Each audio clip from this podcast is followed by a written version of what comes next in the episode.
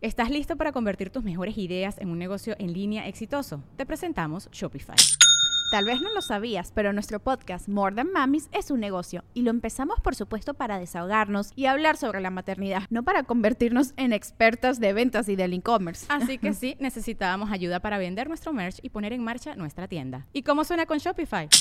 Llegó otra venta. Shopify es la plataforma de comercio que está revolucionando millones de negocios en todo el mundo. Ya seas un emprendedor desde tu casa o desde donde sea, Shopify es la única herramienta que necesitas para iniciar, administrar y hacer crecer tu negocio sin dificultades. Con Shopify puedo gestionar pedidos, envíos y pagos desde cualquier lugar, brindándote toda la información y estadísticas de tus ventas al detalle. Regístrate para un periodo de prueba con tan solo un dólar al mes en shopify.com barra sonoro, todo en minúsculas. Ve a shopify.com barra sonoro para llevar tu negocio al siguiente nivel. Shopify.com barra sonoro.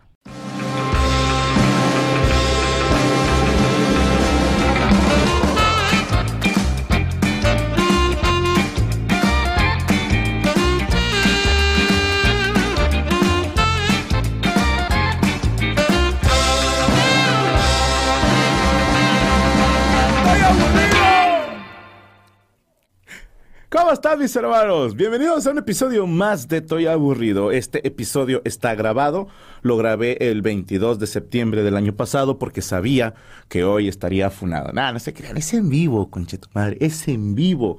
Primero que nada, quiero saludar a la gente que nos acompañó en Córdoba y en Buenos Aires, Argentina. Estuvo de puta madre, gracias. Gracias. Fueron días asiagos y el recibir ese apoyo, ese cariño en vivo me hizo acordarme de algo muy importante, mis hermanos, y lo dije en los teatros. Ustedes son los que cuentan. Lo demás no. Por eso ya no quise hacer pedo. Les voy a contar unas historias al final de este episodio que para dar carpetazo a ese tema yo he seguido la madreada, he estado bromeando al respecto. No he agredido a nadie porque les dije, no queremos generar odio. El odio genera odio y somos una comunidad de amor. De amor a la comedia y a, al entretenimiento, entretenicencia, como decía Lenotier, y obviamente a aprender un poquito, aunque sea un poquito para eso es el todo aburrido, porque yo lo hago para cuando me aburro y digo, ¿cómo será este pedo? Y ahí van saliendo los temas. Bueno, hace unos meses tuve el gusto de poder dar show otra vez en Santiago de Chile y nos fue de puta madre. Gracias a mis weones, este, estábamos asustados porque nos tocó compartir fecha y país y ciudad con Guns N' Roses y dijimos, ya nos llevó la chingada. Pero como el boleto mío estaba más barato, pues sí, sí llenamos y Guns N' Roses también. Entonces en Chile hay billetes al parecer. Pero estando en Chile, eh, obviamente hicimos el meet and greet. Si usted quiere saber cómo participar en un meet and greet de un show mío, solo tiene que suscribirse al canal de Permítanme Ser Franco. Y eh, si usted se suscribe nivel agripino, pues puede ver los programas de Psico y Psico y de The Tour, todo lo que hacemos en las giras. Pero si usted es nivel fan, puede ver los programas, los, los nuevos y los viejitos, y aparte puede entrar al Meet and Greet en cualquier presentación mía donde usted se encuentre. Y siempre hay gente que nos hace regalitos, que por lo general me hace gracia que me llevan comida, ¿no? tengo compañeros, dice mucho de la personalidad del comediante, porque tengo compañeros a los que siempre les llevan mota, ¿no? Siempre en el meet and greet siempre hay alguien que les lleva mota y, y a otros les llevan botellas de alcohol. A mí me han regalado alcohol, pero solamente, por ejemplo, vas a, a Chile, no sé, o a Perú y te regalan pisco, que es algo que pues es de allá, ¿no? Es tradicional para ellos. O, o, chicha, bueno, shisha. O, por ejemplo, esta vez fue hierba, mate.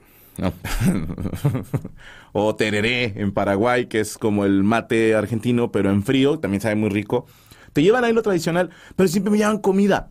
A mí me llevan comida, a otros les llevan alcohol, a otros les llevan drogas, a otros les llevan putas, o mira, acá está, no, no tengo amigas putas, pero está mi mamá, te la presto tantito, ¿no? Total, a mí me llevan comida quiero pensar que pues me ven y dicen, llévale comida. Con eso no falla. Entonces, eh, pues mi entrenador siempre estaba mami mame de que debo hacer dieta. Yo le he dicho, prefiero engordar a rechazar un regalo de mis fans. Y eso es, es de, mira, de Cora. Pero hubo un cabrón, un muchachito en Santiago de Chile, que me regaló cómics. Digo, ya antes me han regalado cómics, pero esto me voló la cabeza.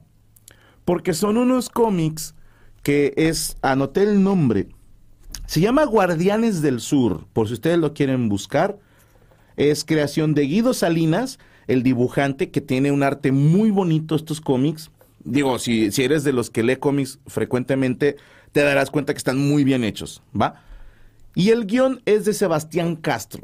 Estos dos señores jóvenes, no sé, no los conozco en persona, se aventaron la tarea de armar una saga de, creo que son cuatro nada más, pero a mí me regalaron cuatro, de los Guardianes del Sur. Fíjense bien, estos cómics ganaron el premio FIS 2019 a Mejor Dibujante Portada, este que están viendo aquí.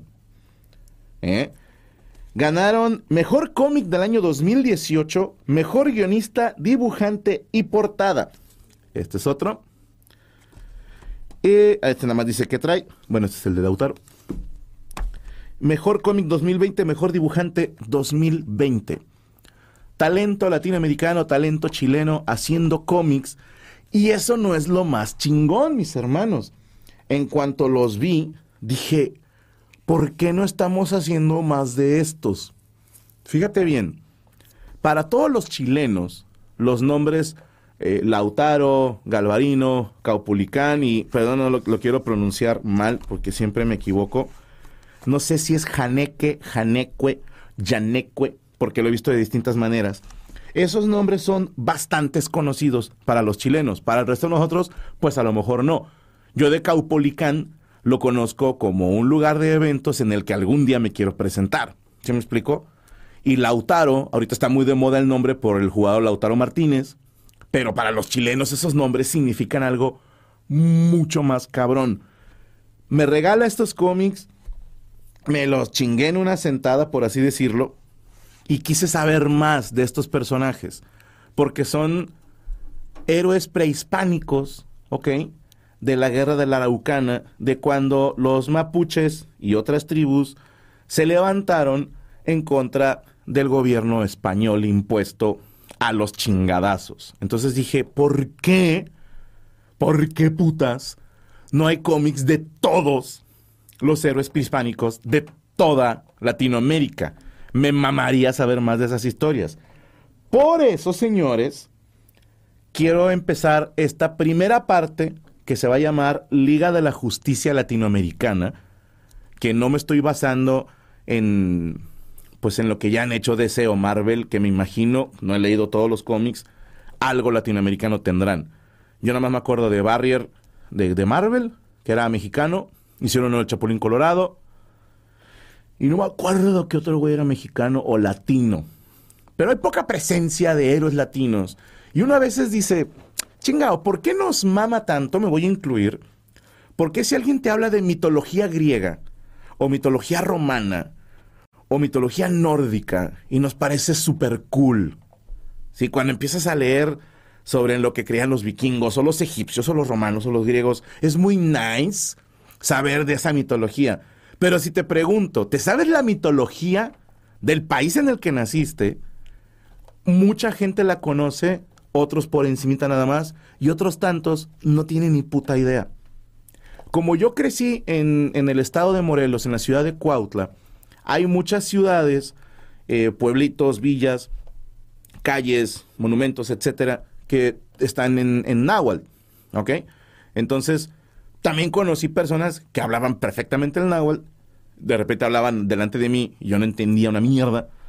Yo nada más aprendí a decir salud, matecomico, que ni sé si así se dice. ah, hasta Mostla, hasta mañana. Eh, ¿Cómo era? ¿Cómo se decía gracias? Ni mis neki. No me acuerdo. No me acuerdo. ¿Para qué les he hecho mentiras? Sí. Y volteo a ver a la producción y todos. No me acuerdo. Todos hicieron cara de, uy, lo tengo en la punta de la lengua. Bueno, ¿por, qué no estamos más en contacto con nuestras raíces? A ver, ojo, no estoy queriendo exaltar un patriotismo de vamos a matar a todos. No, señor, es solamente un orgullo de saber de dónde viene la parte de ti, ¿ok?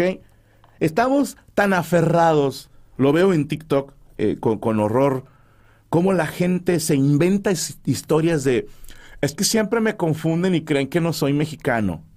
O muchachas diciendo, siempre me hablan en inglés o en francés porque dicen que no parezco mexicana. Tenemos esa necesidad, en serio, de no quiero ser mexicano. O sea, yo entiendo que tú digas, me hubiera gustado nacer en otro país. Eso no tiene nada de malo. Me hubiera encantado ser europeo en los países del, del, bloque chingón, ¿verdad? Porque hay países en Europa que se están empinaditos. A cualquiera nos hubiera encantado nacer en un país próspero y primermundista. Pero, a ver, cabrón, pues te tocó nacer acá de este lado. ¿Por qué no abrazar esa parte de tu cultura y aprender un poquito más de ella? Hoy vamos a. Ah, te mamaste, dice el Josh. Mi mamá habla mixteco. Exactamente. Sí, Caso Kamati, dice Armin. Ay, bueno, no sé cómo se pronuncia tu nombre. Y eh, incluso, creo que hay un anime donde sale Quetzalcoatl. Me dio coraje, güey. Que, ¿Por qué no lo hicimos nosotros ese anime, güey? hay un japoneses dijeron, hey, Quetzalcoatl era bueno para los putazos, vamos a meter a la serpiente emplumada, güey, ¿no? ¿Por qué no lo hicimos nosotros? Entonces, mis hermanos, hoy vamos a hablar de eso. Primero quiero saludar a mi maravilloso equipo de producción en los controles Rubestel Flores, la señorita Rachel Acosta, Chayo Prieto, Yami Roots, la otra señorita Rodrigo González, Derek Villaseñor, Saúl Bastiazarán y, Fer Reyes también está aquí, no, nada más está haciéndose güey, ¿verdad? Y Jesús Patatucci haciéndose güey también, porque aquí doblamos funciones, ¿no? Pero vamos a hablar primero, ya pusimos la imagen de los cómics para que la raza los busque. Ah, perfecto. Pueden buscarlos, insisto, como Guardianes del Sur, de Guido Salinas, el dibujante, y Sebastián Castro, el guionista. Hoy va a ser, vamos a ver cuánto tiempo me da. Hoy vamos a hablar de estos que vienen en el cómic, ¿va? Pero ya les preparé otra, que es Liga de la Justicia Latinoamericana, México, ¿ok? Hoy, acabando el programa, le cambiamos el título al programa. Iba a decir Liga de la Justicia Latinoamericana, guioncito, Chile. ¿Ok?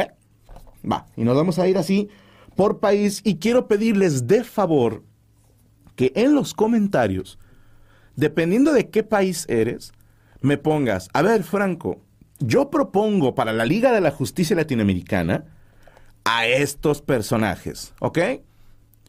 De cualquier país de habla hispana. Vámonos, Rikis. En el chat ahorita no, ¿ok? Ahorita no. En los comentarios de YouTube porque yo personalmente voy a revisar todos esos comentarios y la verdad es difícil de repente saber cuáles escribir. Para, para Chile, a lo mejor van a decir los chilenos, uy, Franco, te faltó esto, te faltó este otro, y tienen toda la razón. Yo me estoy basando en los cómics que me regaló este muchacho, que perdóname, pero ni tu nombre me dijiste, y yo me refiero a él como el niño de los cómics, ¿ok? Que si me quieren regalar cómics es un gran regalo, ¿va? Entonces, vámonos en orden. ya están poniendo, yo propongo este chingada madre en los comentarios, ya acabando el programa. Hoy, ah, prendieron el clima, gracias. Vamos a empezar entonces con Lautaro, ¿ok?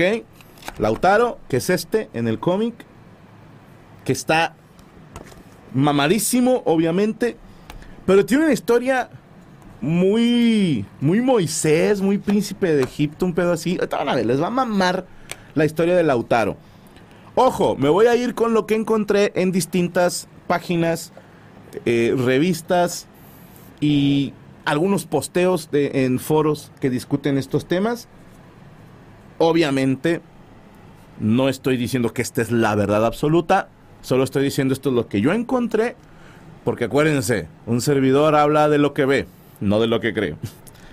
Hablaremos de Lautaro, o como realmente se llamaba, Leftraru.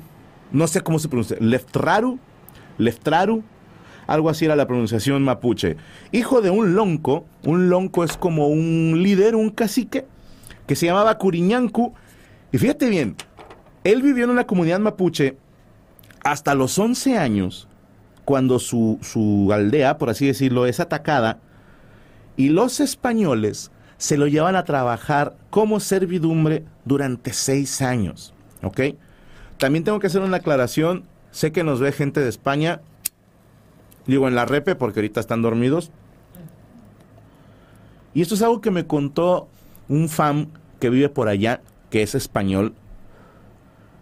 Y cuando, esto me lo confirman por varios frentes, ¿eh? Que cuando les preguntas, oye, ¿qué les enseñan en clase de historia cuando hablan de la conquista?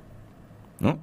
¿Qué tan detallado es el informe que se le da a los españoles? Ojo, cuatro de cinco respondieron, pues dicen que fuimos, eh, fundamos un reino y luego nos regresamos. ¡No, no mames! ¿Qué dices? No. o sea, o sea, sí, sí vinieron, fundaron un reino y luego se fueron. Pero esa no es la historia que nos enseñan a nosotros. Y ojo, al menos desde aquí, no hay ningún resentimiento, ¿eh? Yo no soy de esos güeyes de, de que, nos pidan perdón. Y que, no, no, no. Y si vemos un español, le partimos en su madre. No, máximo respeto a todos los países, ¿va? Eh, a ver, tampoco es como que digo, gracias a Dios pasó todo eso. No sé, yo no sé, porque si no hubiera pasado, la vida sería distinta. Si crees en la continuidad de espacio-tiempo, eso tuvo que pasar en este universo de Tierra 32 para que las cosas pasaran. Porque si no, ahorita no estaríamos todos nosotros reunidos haciendo todo aburrido, ¿va? Vámonos desde ahí. No hay resentimiento. Lo que pasó, pasó. Y antiguamente las conquistas estaban permitidas, a punta de chingadazos. Actualmente también, pero siempre dibujadas de otra cosa. No, es que ese güey vino y nos invadió primero a nosotros y nos destruyó unos edificios. No, es que es un tema de gas. No, es que es un tema de petróleo. Cuando todo es por lo de siempre, por territorios.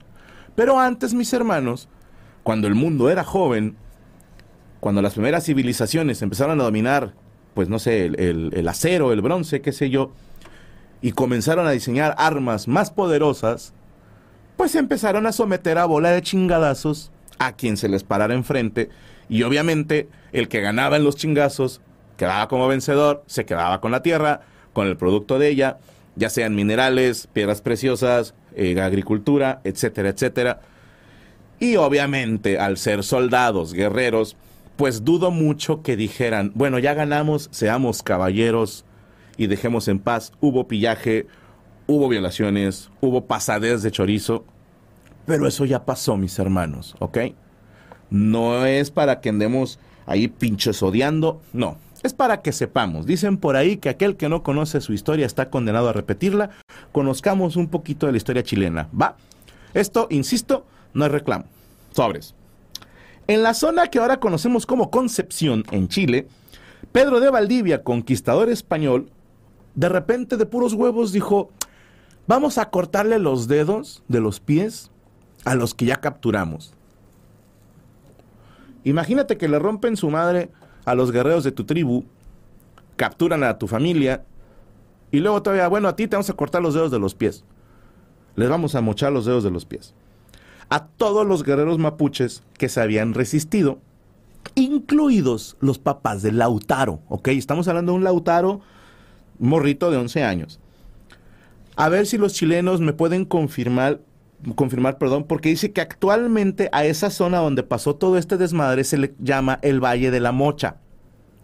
A ver si es cierto, los chilenos confírmenme, porque como les mocharon eh, los, los dedos de los pies a los mapuches, Así le empezaron a llamar en aquel entonces. ¿Dónde fue? Ahí por el Valle de la Mocha. Puede ser, puede ser. Ahorita que nos confirmen los chilenos. Sigo. Lautaro fue llevado a servir a los españoles como yanacona. Yanacona es un término que usaban los mapuches. Aquí hay una pequeña duda, porque según lo que yo investigué, también los incas utilizaban el término yanacona. A ver si los peruanos me confirman y para ellos significaba esclavo de la nobleza. ¿Ok? O sea, si eras esclavo de alguien de un título nobiliario, se te llamaba Yanacona. ¿Va? Sopas. Pero para los mapuches, Yanacona era como traidor. Se refería a los mismos indígenas que se sometieron a los españoles por voluntad propia y dijeron, yo no quiero pedos, seamos amiguitos, ¿no? y se unieron a los españoles en sus campañas de conquista. A eso se les llamaba Yanacona. Aquí en México les decimos malinchistas o malinches. Sí, por Malinali Tenepal, que pues andaba picando a Hernán Cortés, ¿no? De ahí viene el término malinche. O como los tlaxcaltecas que se unieron a los españoles junto con otras tribus. Cero resentimiento con, con, con, con Tlaxcala, ¿eh? Sí. Aparte, yo ni hago show ahí porque no me quieren, ojetes. Fíjate, no me quieren y yo los quiero. A ver. Eh, Yanaconda, la del bajo, dice Israel. ¡No! Hijo de puta. Creo que está cerca de la Noria, el pueblo fantasma del desierto, dice Ricardo de Guadalupe. Ok, perfecto. Ahí me están confirmando. Chingón. Yanacuna, dice Walkiria desde Perú. Yanacuna. Ah, ok, ok, perfecto, perfecto. En fin, se llevan a Lautaro como Yanacona a servir a los españoles. Y como los españoles no podían pronunciar bien su nombre, que te digo, se escribe L-E-F-T-R-A-R-U, Leftraru o Leftraru, Leftraru, no sé, yo no puedo pronunciarlo, ¿ok? Todos los españoles, muy de conquistador, ¿no? ¿Cómo te llamas? Leftraru. ¿Cómo? Leftraru. ¿Lautaro? No, Leftraru. Bueno, te hace llamar Lautaro, güey. Ah, sí. Y de huevos. Le dijeron, ahora te llamas Lautaro. Y de hecho le pusieron Felipe, para que sonara más español. Le cambiaron el nombre a Felipe Lautaro. Este señor Lautaro sirvió como paje, como ayudante del mero mero chingón en aquel entonces, Pedro de Valdivia. El que fue, fíjate qué ojete, güey. Que el mismo cabrón que le mandó a tus papás mm, que los mataran y que a, los guerreros les mocharan los dedos de los pies, ahora tienes que trabajar para él. Mm. Qué mal pedo. Pero, como fue su paje, anduvo con él en campañas de batalla. Y fíjense, aquí empieza lo chido de la historia. Lautaro no solo aprendió a hablar el español chido, sino que aprendió cómo peleaban los españoles. Sí, o sea, el vato yendo a campaña decía, ah, ok, ok, ok. Adelante van los arcabuceros, acá van los arqueros, o no sé si había arqueros, me estoy mamando. Estos son caballos, yo no sé si en, la región de Chile y Argentina, que es donde habitaban los mapuches, también estaba esta leyenda, porque sé que de la conquista de México decían que los guerreros aztecas, mayas, tlaxcaltecas, toltecas, olmecas, los que fueran, no conocían los caballos. Yo no sé si eso sea cierto, ¿eh? Porque a mí me hace como, ah, chinga, ¿por qué aquí no había caballos, güey? Yo no sé si no había o no se les domesticó el caso es que sí es una ventajota y Lautaro se da cuenta de eso. Entonces, este güey empieza a aprender a utilizar el armamento español. Aprende a usar la espada, aprende a disparar un arcabuz, aprende cómo funcionan los cañones, aprende cómo funciona el ataque de caballería. Y lo más importante, él estuvo... Eh, las estrategias, eso fue lo que se aprendió este güey cómo atacan estos güeyes, cómo defienden. Es importantísimo para lo que va a pasar después con Lautaro. En las batallas de Andalien y la batalla de Penco, los españoles mutilaron y torturaron a los guerreros y después los liberaron para que fueran a para que los vieran los demás, para que aprendieras qué es lo que pasa si te metes con el gobierno español, el gobierno reinante, pues si te rebelas, te torturan y te mutilan. Todo esto, mis hermanos, era para meter miedo a la población. Y cada una de esas atrocidades le fueron llenando los huevos a Lautaro de, un resentimiento, un odio así de que, ah, chinguen a su madre, hasta que uno no pudo más y se fugó. Dicen algunos historiadores que cuando se fugó Lautaro, medio les valió madre a los españoles porque era bastante común que de repente un Yanacona dijera, ah, ya no quiero estar aquí, y se iban y decían, ah, pues es un ayudante. Grave error, mi querido Pedro de Valdivia, porque cuando se va Lautaro, en chinga va a buscar a su pueblo y se junta con todos los, quiero decirlo bien, los toquis, caciques, etcétera, de la, eh, en las rucas. La ruca era como la casita de estos güeyes, ¿va? Entonces lo ven venir, cada pinche Leftraro! Y el vato, ah, sí, es que se me olvidó, pero ahora me llamo Felipe Lautaro. Y les dijo, a ver, así está el pedo, raza. vengo de vivir con estos cacas bastante rato, ya aprendí cómo está el cotorreo, creo que les podemos poner en su madre. Ese es el primer llamado a la esperanza. Creo que les podemos poner en su madre. Hay una poesía, de ahorita les digo el autor, pero se llama La Araucana, donde mencionan a Lautaro y dice el verso, un hijo de un cacique conocido que a Valdivia de paje le servía, acariciado de él y favorido en su servicio a la sazón venía. Del amor de su patria conmovido, viendo que a más andar se retraía, comienza a grandes voces a animarla y con tales razones a incitarla. Fue Lautaro industrioso, sabio, presto, de gran consejo, término y cordura, manso de condición y hermoso gesto, ni grande ni pequeño de estatura. El ánimo en las cosas grandes puesto, de fuerte trabazón y compostura, duro los miembros recios y nervosos, anchas espaldas, pechos espaciosos una manera elegante de decir que Lautaro no era ni alto ni chaparro y estaba bien espaldón, ¿no? El vato parecía trompito, así, un, Tasmania. Entonces estaba macizo. Ahora, Lautaro le enseñó a los mapuches que, que no hay pedo con los caballos, ¿va? Que son domesticables y que son utilizables en combate. También les ayudó a cambiar la manera de pelear, porque pasaba lo mismo aquí con mayas, mexicas, etcétera, etcétera. Estoy seguro que pasó lo mismo con catrachos, con incas, con boricuas, etcétera, etcétera. Que la estrategia era, vamos todos, nos agarramos a putazos y chingue su madre el que se raje. Porque está prohibido retirarse. Pero Lautaro, mis hermanos, les enseña el valor de la retirada táctica. A ver, si has jugado Age of Empires, Halo Wars, eh, Star Wars, Galactic Battlegrounds o cualquier juego de ese tipo, cualquier cabrón que haya jugado ese tipo de videojuegos sabe que no tiene nada de malo retirarse. Que hay veces que tú llegas bien tranquilo con todos tus caballos y dices, no, hombre, ahorita voy a arrasar esta ciudad y te sale un ejército de piqueros de mierda. Y dices, por muy buenos que sean mis caballos, van a morir porque esos güeyes son, son su contra, son, son su counter, por así decirlo. Entonces te retiras y regresas con arqueros para darle en su madre a los piqueros. Y el otro güey te saca infantería o caballería para chingar arqueros y tú sacas. Ahí está hablando del piedra, papel o tijera, ¿ok? Los mapuches nunca se retiraban. Era, le damos hasta el último hombre. Y Lautaro les enseña, no, la están cagando, hermanos. Se vale retirarse. Cuando no hay manera de ganar, es mejor retirarse para volver a pelear otro día. Y también se vale retirarse de engañitos, como decían cuando yo era niño. Esto es, presentas batalla, te ponen unos putazos, haces como que te retiras y cuando te vienen correteando, ahí haces la emboscada. Eso lo has hecho en todos los videojuegos, claro que lo has hecho. Fingir una retirada es la mamada. La mamada.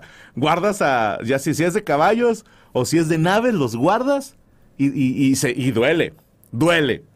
Duele ver cómo mueren tus soldados y tú, ay cabrones, les juro que esto es por un bien mayor les tocó ser la distracción. Y luego retirada, y cuando te van correteando, cierras la pinza y los hijos de su puta madre. Todo eso se los enseñó Lautaro, ¿va? Ok. También diseñó estrategias de inteligencia. Esto está bien loco, mis hermanos. Porque dijo, para los españoles es común el yanacona. Un güey que de repente dice, quiero estar en el lado ganador.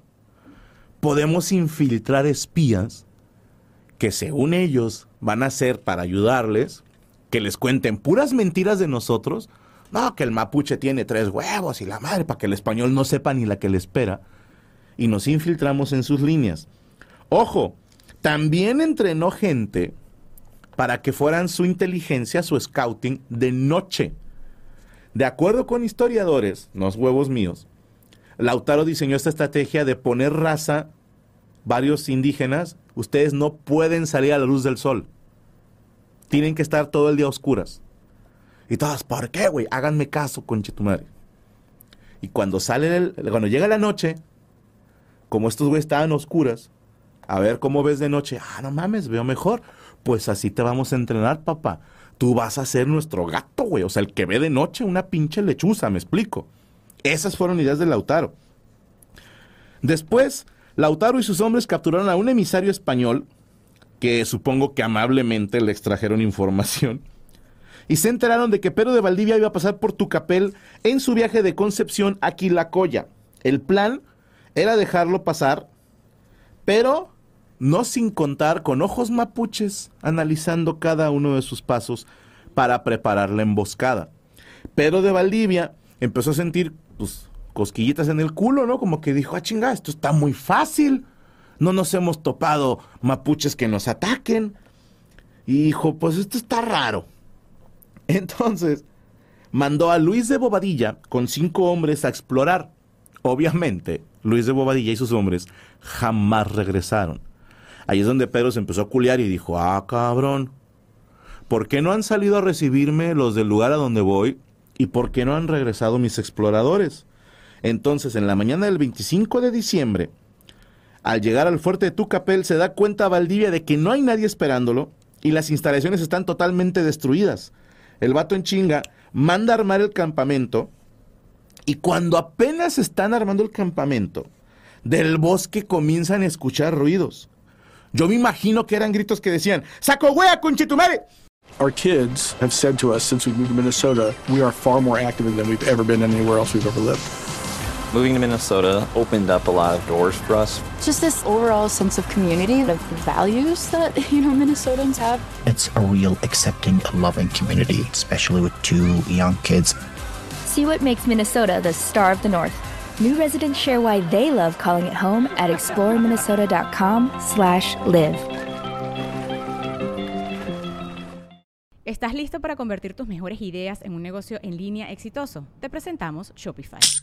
Tal vez no lo sabías, pero nuestro podcast More Than Mamis es un negocio y lo empezamos por supuesto para desahogarnos y hablar sobre la maternidad, no para convertirnos en expertas de ventas y del e-commerce. Así que sí, necesitábamos ayuda para vender nuestro merch y poner en marcha nuestra tienda. ¿Y cómo suena con Shopify?